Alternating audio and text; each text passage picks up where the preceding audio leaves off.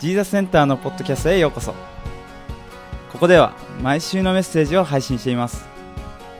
ジーザスセンターの詳しい情報はジーザスセンタージャパン .com をご覧ください。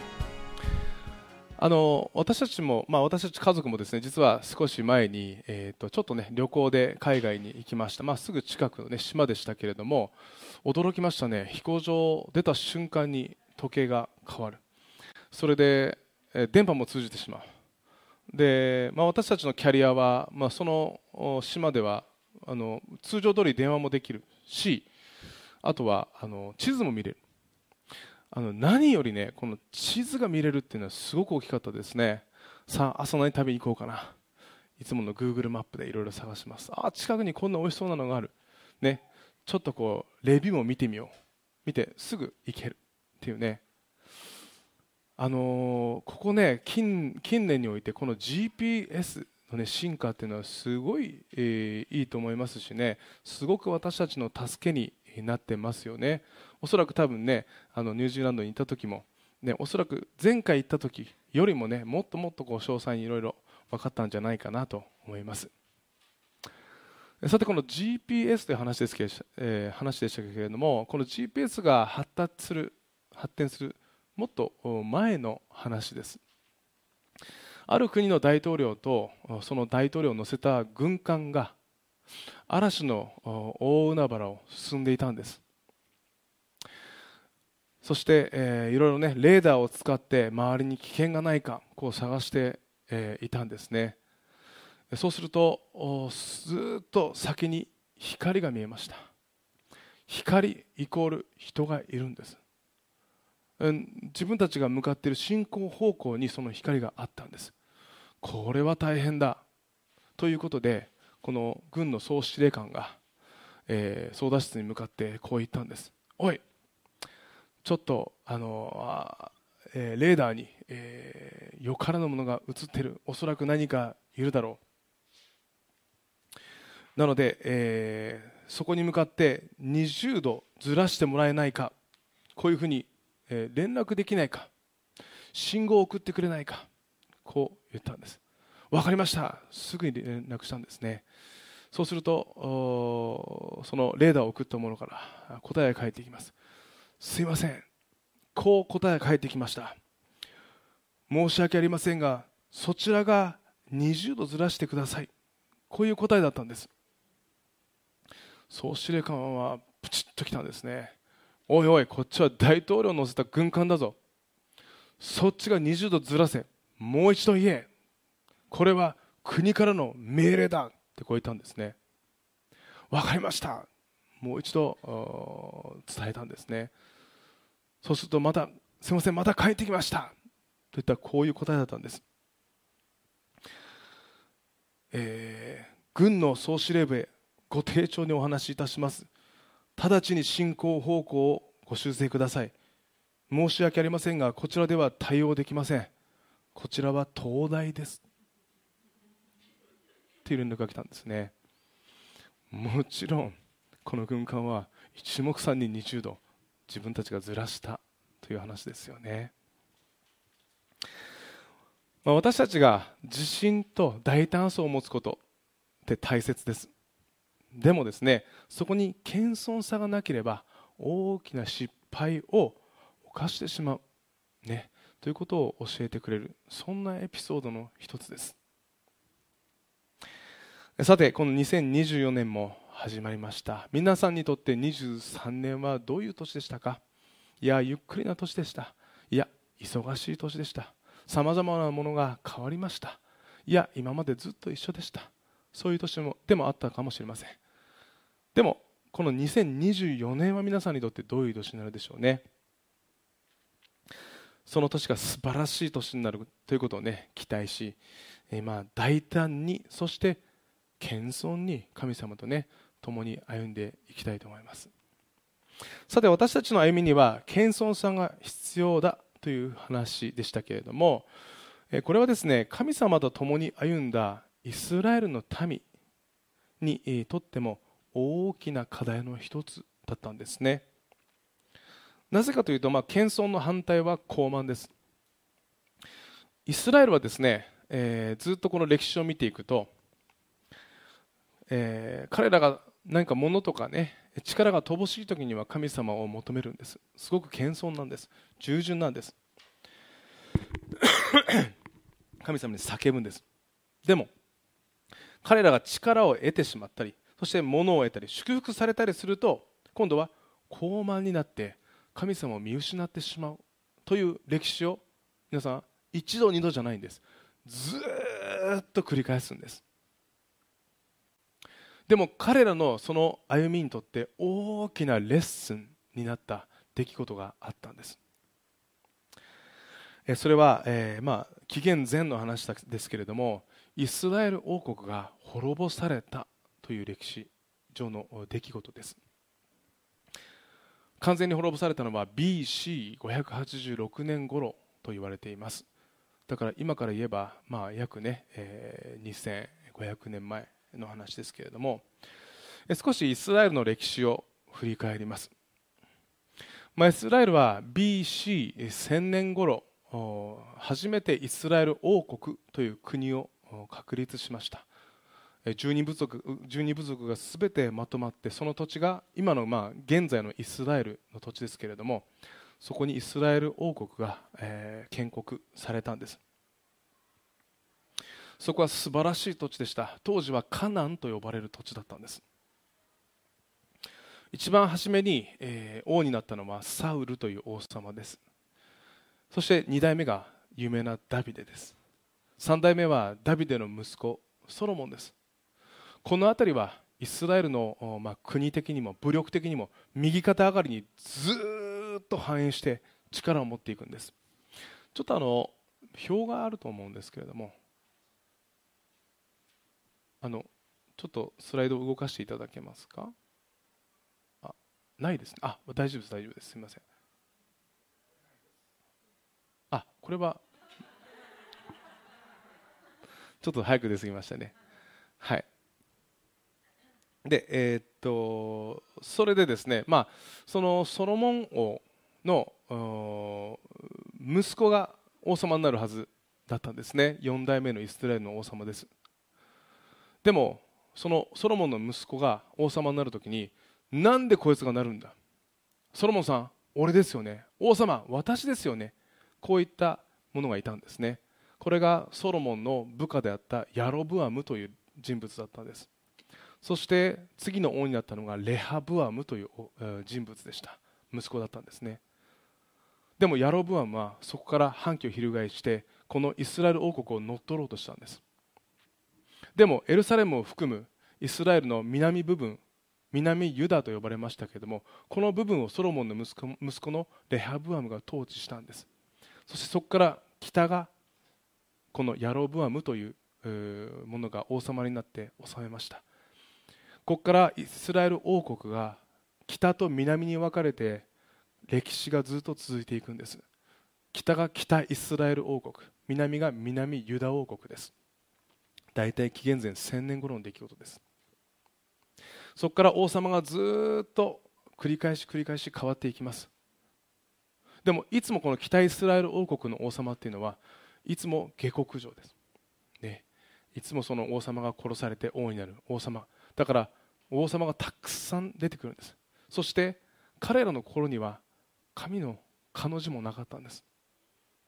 でも南ユダは神様に従った王もいればもちろん不信仰になってしまった王もいた。でも神様に従っていたものが多かったんです。そしてこの北イスラエル王国がどんどんどんどん衰退していきます。力を失っていきます。そして当時ヨーロッパを飲み込もうとしていたアッスリア帝国にこの北イスラエル王国は飲み込まれてしまいます。紀元前721年の出来事です。この時にアッスリアがそのまま南ユダも飲み込もうとしました。でも南ユダにはこの当時力があったんです。だから耐えたんです。でもこのアッスリアを飲み込んだバビロニア帝国に共に南ユダも滅ぼされてしまうんです。これが586年の出来事です。北イスラエルが飲み込まれた時にこの北イスラエルの、王も含め全ての民は全てヨーロッパに散らされてしまいます。そうやってこの北イスラエル王国の力をそぎ取っていったんですね。でも南ユダが滅ぼされた時にはこのバビロニア帝国に彼らが補修されるという出来事があったんです。なのでそこにいた王も民も全てバビロニア帝国に吸い上げられていったんです。そして名前も変えられて全く違う地に住むようになったんです、まあ、この当時書かれたのが旧約聖書のダニエル書とかですね。ダニエルは全く違う名前をバビロン帝国でネブカデネザル王というもので仕えていた。これが当時の出来事の話ですね。そしてこれは聖書だけの出来事じゃないんです。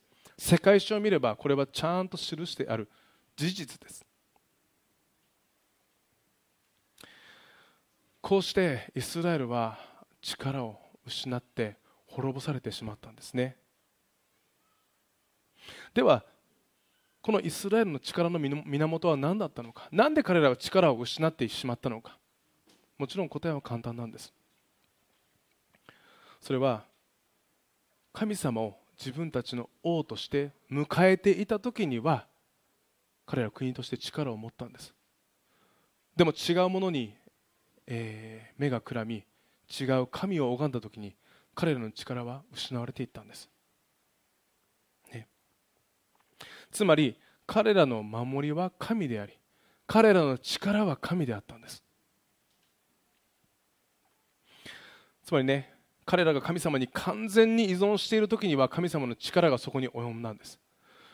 でも彼らが全く違うところを見るとそこは神様なしの彼らだったんです、ね、彼ら自身の力でしかなかったわけですよね。そしてイスラエルはこういう失敗をするたびに学んでいく民なんですね。実は今日のこの箇所はこのバビロン捕囚時に書かれた詩篇ではないかと言われています。つまり自分たちが本当に華やかだった国をもう全て滅ぼされてしまってそして全く違うところに移されて本当に気持ちいい生活をしていた。いつかあのイスラエルに帰りたい。あのエルサレムに帰ってもう一度神を崇めたい。こう思いながらこの詩篇の作者は今日の歌を歌ったと言われているんです、えー、そして、えー、もうまさに、えー、この詩篇はね、え、そう一節二節ではねこの作者がもう自分たちの状況を見て嘆いているわけですよね。でもこの大きなレッスンからこの詩篇の作者ももう一度私の人生に神様を迎え入れようそう願い歌っています。3節でこう歌ってますね。どうかあなたの光と誠を送り私を導いてください。あなたの聖なる山あなたのお住まいに向かってそれらが私を連れて行きますようにこう歌ったんです。あなたの光と誠っていうのはこれは神の臨在を表しているんです。当時神殿の中に幕屋というものがあってそこに、えー、神の臨在があったんです。そこには光が全くなかった。でも神の栄光だけが輝いていたんです。この光というのは神様の臨在です。神様を迎えたい。どうか私を導いてください。そして聖なる山っていうのはシナイ山です。これが当時エルサレムに神殿があった山なんです。シオンとね、えー、言われますけどね。もう一度私はあの山で礼拝をしたい。神様あなたを慕い求めます、ね、そう言ってるわけですよね。なのでこの支援の作者はこの辛い状況においてこの状況を変えるにはもう自分では無理だ、ね、いつ自分の国に変えるかもわからない、ね、でもこの天地万物を創造した偉大な神を迎える時にその神ご自身が私を最善に導いてくださる。どうなるかわからない。でもこの神ご自身を私の人生の王に迎えること。それが先決だ。まずそう選んだんですね。えーまあ、聖書の学者のことを神学者と呼びますけれどもその神学者として知られるラッセル・ムーア博士という人がいます。このラッセル先生がある日ですね自分のもとに養子を迎えたいと思って施設をこう訪ねた時の話なんですけれどもねそこにたくさんのあの、えー、赤ちゃんがね、えー、いたんです。保育されていた赤ちゃんたちの部屋にはね部屋にこう行ったんですけどねそこはね驚くほど静かだったんですって。博士はすごくそれがね驚いたんですね。大体自分たちの子供がいたんですけれどもその自分たちの子供ももう起きてずっと寝るまで騒がしい。それが当たり前。でもそこの赤ちゃんはずいぶんいい子で静かだったんです。なぜかというと泣いていてもケアしてくれる大人の手が足りないと悟ったからです。とおっしゃってたんですね。そのね施設の人がですね私たちも手が足りないんです。ね。この状況を見てね、えー、この私たちが神様に対する心ね。それをどう私たちは考えていくべきか。これをラッセル先生はねちょっと思い、えー、返されたそうですね、えー、皆さんは神様って叫ぶ時ありますか？その時答えてくれますか？ね。どれぐらい神様に叫ぶでしょうか？ね。多くの人たちがね自分の人生に疑問を持ってるんです。そしてさまざまなところに叫ぶんです。不安を持っていて叫ぶんです。ね、あっちかな、こっちかな、こっちに行ったらいいかな、こっちの周りに行ったらいいかな、あっち行くかな、あそうするとね、うん、この方角が悪いですよ。とかね、いろいろ言われる、うーん、こうかな、ああかなって叫ぶんです、でも解決しないんです、そうするとどうするかというと、さっきの赤ちゃんたちみたいに沈黙してしまうんです、もういいや、どこも助けが来ないんだから、どうにもならないんだから、これは非常にもったいない話なんです。なぜかというと叫ぶところを間違ってるからです。叫ぶ対象が間違ってるんです、ね、私たちは私たち一人一人を作りそしてこの天地万物を創造した偉大な神に叫ぶべきなんです。そしてその神に叫ぶ時に御言葉は約束してくれるんです。必ずこの神は答えてくださる。私たちの神は私たちの祈りに絶対に沈黙されない。こう言ってるんですよね。そしてずっと遠くにいらっしゃる方じゃないんです。私たちがイエス・キリストを心で信じるときにその神ご自身が私たちの人生に私たちのうちに入ってきてくださるからです。一番近くで私たちを支え私たちを導いてくださるからです、ね、だから私たちはどこに叫ぶべきか私たちの神に叫ぶべきなんです、ね、なぜなら絶対に答えてくださるからです。ヨハネの福音書の15章の7節。スライドをよろしくお願いします。ヨハネの15章の7節。あなた方が私にとどまり私の言葉があなた方にとどまるなら何でもあなた方の欲しいものを求めなさい。そうすればあなた方のためにそれが叶えられます、ね、そうすればどうすればですか？神様にとどまるんです。神様を王として迎えるときにえー、あなた方のためにそれが叶えられます。って言ってるわけですよね。だからこそ私たちもこの新しい年も謙遜さを持ってね神様に叫びそして祈りをね積み上げていきたいと思いますね。そして今日のねもう一つのポイントは今日の詩篇の作者の心が表されているところですね。その礼拝こそが彼の最高の喜びである。彼はそう言ってるんです。4節でこうして私は神の祭壇私の最も喜びとする神の身元に行き盾ごとに合わせてあなたを褒めたたえましょう。神よ私の神よって歌ってるんですね。この詩篇の作者は私は何よりも神様あなたの御そばに行ってあなたを褒めたたえることを望みます。これこそ私の喜びです。って言ったんですね。これこそですね、えー、この心こそこの真の礼拝者の心ですね。詩篇の51編の17節でこういう言葉があります。神への生贄は砕かれた魂砕かれた悔いた心。神よあなたはそれを蔑まれません。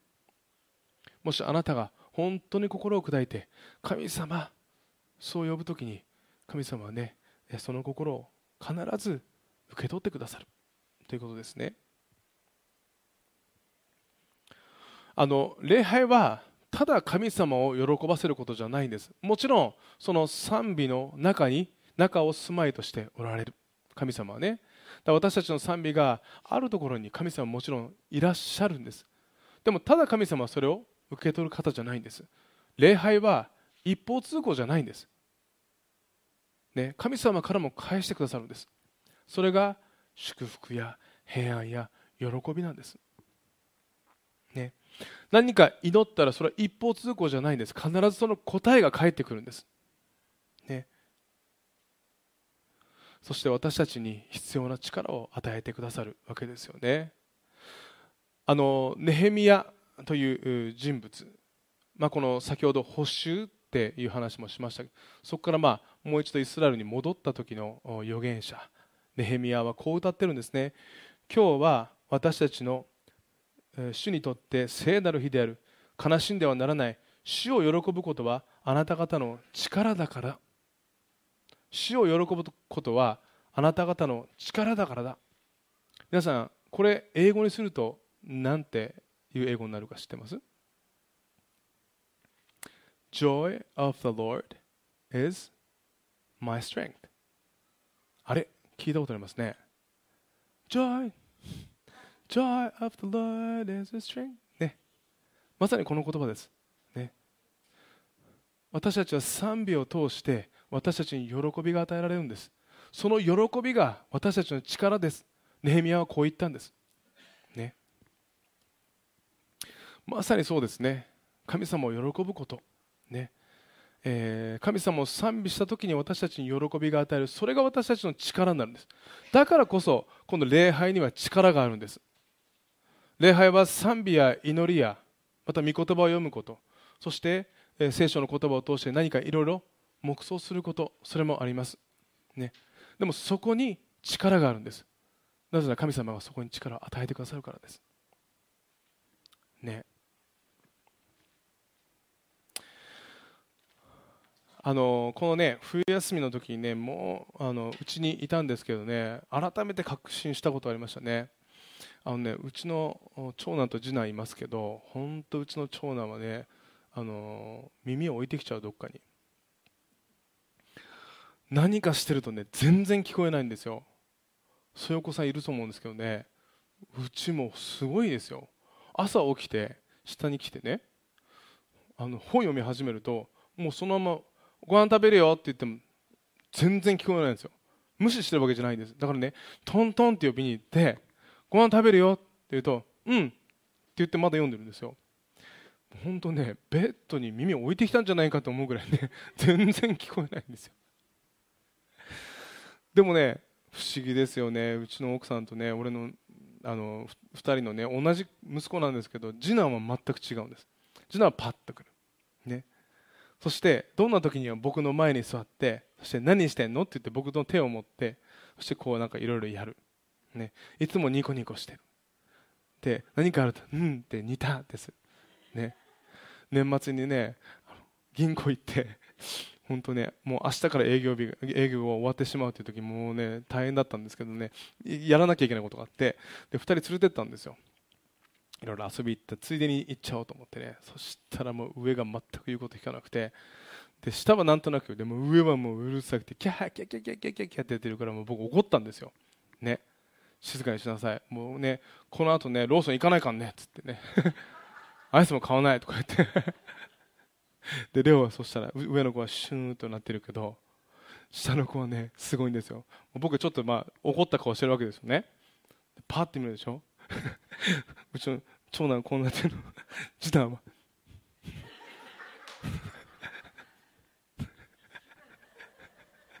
ね可愛いでしょ？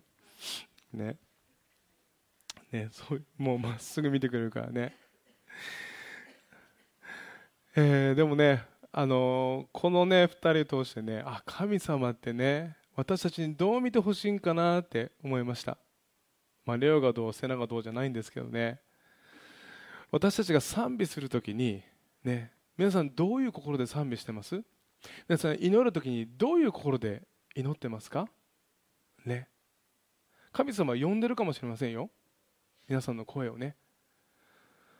でもああもう本当に朝忙しかった。とかね。まあお昼ご飯どうしようかなとかね。そう思いながら賛美してほしくないと思いますね。本当にまっすぐにね。うちの次男のようにですよ。こうなりながらも神様に対しては っていうんでね。賛美してほしいと思いますよね。ね。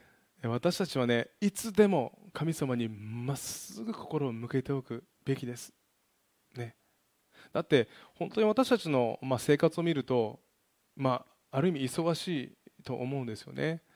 その中で神様を礼拝する時ぐらいと言ったらなんですけどね。そしてその時を日々増やしていくといいかもしれませんね。その時だけは本当にまっすぐに神様を求める。ね。にってしながらね。神様ってね。まさにこの詩篇の作者はうちの次男のようににそして神様あなたを求めることは本当に私の喜びなんですって礼拝したんですね。そしてその礼拝の心はこの当時補修されていた民にずっと広がっていったんです。そしてこれが祈り叫びになって神様に届いたんです。そしてそこに解決を神様は送ってくださったんです。どうしたかというとこの補修されてから70年後です。当時このバビロニア帝国がペルシャ帝国に飲み込まれたんです。そしてペルシャの支配下になったこのユダヤ人たち。彼らを思ってこの、えー、ペルシャ帝国の王様クロス王がよしもう君たち帰っていいぞ。そう言って彼らを返してくれたんですね。これがちょうど補修から70年後だったんです。そして不思議なことに補修される前の預言者があなたたちは70年後に補修されるってことをもう予言してたんです。これは全て聖書にある言葉でですしもちろん歴史上の出来事でもあるんです。ね。つまりこの補修の時すごく辛い時期に彼らは神様を礼拝することを通して支えられていったんです。力を得ていったんです。平安と喜びが与えられそれを通して彼らは奮い立ってそして歩んでいったということですよね私たちも今年、えー、まあ、今日は初めの礼拝ですけれども今年1年私たちが覚えておくべきことはこのイスラエルを守り導きこの補修から解放したこの全てを支配しておられた神ご自身が私たちと共にいらっしゃるということです。ね、1たす1は2です。謙遜に祈る神様に従うイコール必ず最善が与えられるんです必ず神様が導いてくださるんです必ず神様が祝福してくださるということなんですこれをね今日の詩篇から私たちは大いに学ぶべきですねそして礼拝こそが私たちの力である。ね。ということもね、私たちに学ぶべきです。最後にですね、レオナルド・ディアスという登山家が、これは神の守りでしかないという体験した、そんな出来事を皆さんに紹介したいと思います。このディアスさんはですね登山家だ、登山家なんですけれども難攻不落と呼ばれるさまざまな山に挑んで制覇していった方なんですね2002年の5月のことですコロンビアにあったアンデス山脈の一部である活火山ネドネドデル・ルイス山という、ね、山の頂上を目指していたんですね、まあ、5300メートル、まあ、すごい高い山ですよね、えー、4800メートルから上はですね氷河に覆われている非常に危険な山だったんですね。そして彼ら一行があ、まあ、そこに挑戦していた時の話なんですけれどもひどい吹雪に見舞われたんです。そして、えーまあ、この悪天候によってこの、まあ、動くのが、ね、ちょっと難しくなってしまいそして、えー、遭難しそうになってしまったんです。そこからもう一向に動くことができなくなってしまったんです。それが何日も何日も続いたんですね、えー、当時ですねあの持っていたのはプリペイド携帯だったそうです。それもまあ額も終わってしまって使えなくなっていたんですね。そして彼らは彼ら一行は寒さによって一気に体力を奪われて立ち尽くすことしかできない。体力も精神力もいつまで持つかわからない状態だった。ということなんです。その時このディアスさんは初めて死を覚悟した。とおっしゃってるんですね。でもですね、え、彼は最後の希望を忘れなかったんです。ディアスさんは神様にその時祈ったんです。神様まだこの地上でやり残していることがあると思います。どうか私をこの場所から救ってください、えー、ディアスさんはですねその後もこの祈り心でどうにか状況が変わらないかそう様子を見ていたんですね。でもですね、まあ、不思議不思議とですね神様に祈ったり賛美歌を歌っていると平安があったそうです。すると驚くべきことが起こったんです。なんとプリペイド携帯が鳴ったんです。リリリリリリって鳴ったんです。で出てみたんです。そうするとプリペイド携帯の電話会社からセールスの電話がかかってきたんです。ね。まあ額終わってますけどどうでしょう？うちの会社使い心地よかったですか？っていうセールスの電話ですよね。えー、そしてですね、えー、急いでですね彼は自分の状況を伝えたんですね。そしてすぐに助けを呼んでくれる、あのー、要望を出したんです。そうするとそれをすぐに承諾してくれてそしてそこからあ連絡がいきます。そうなそんな人がいるんです。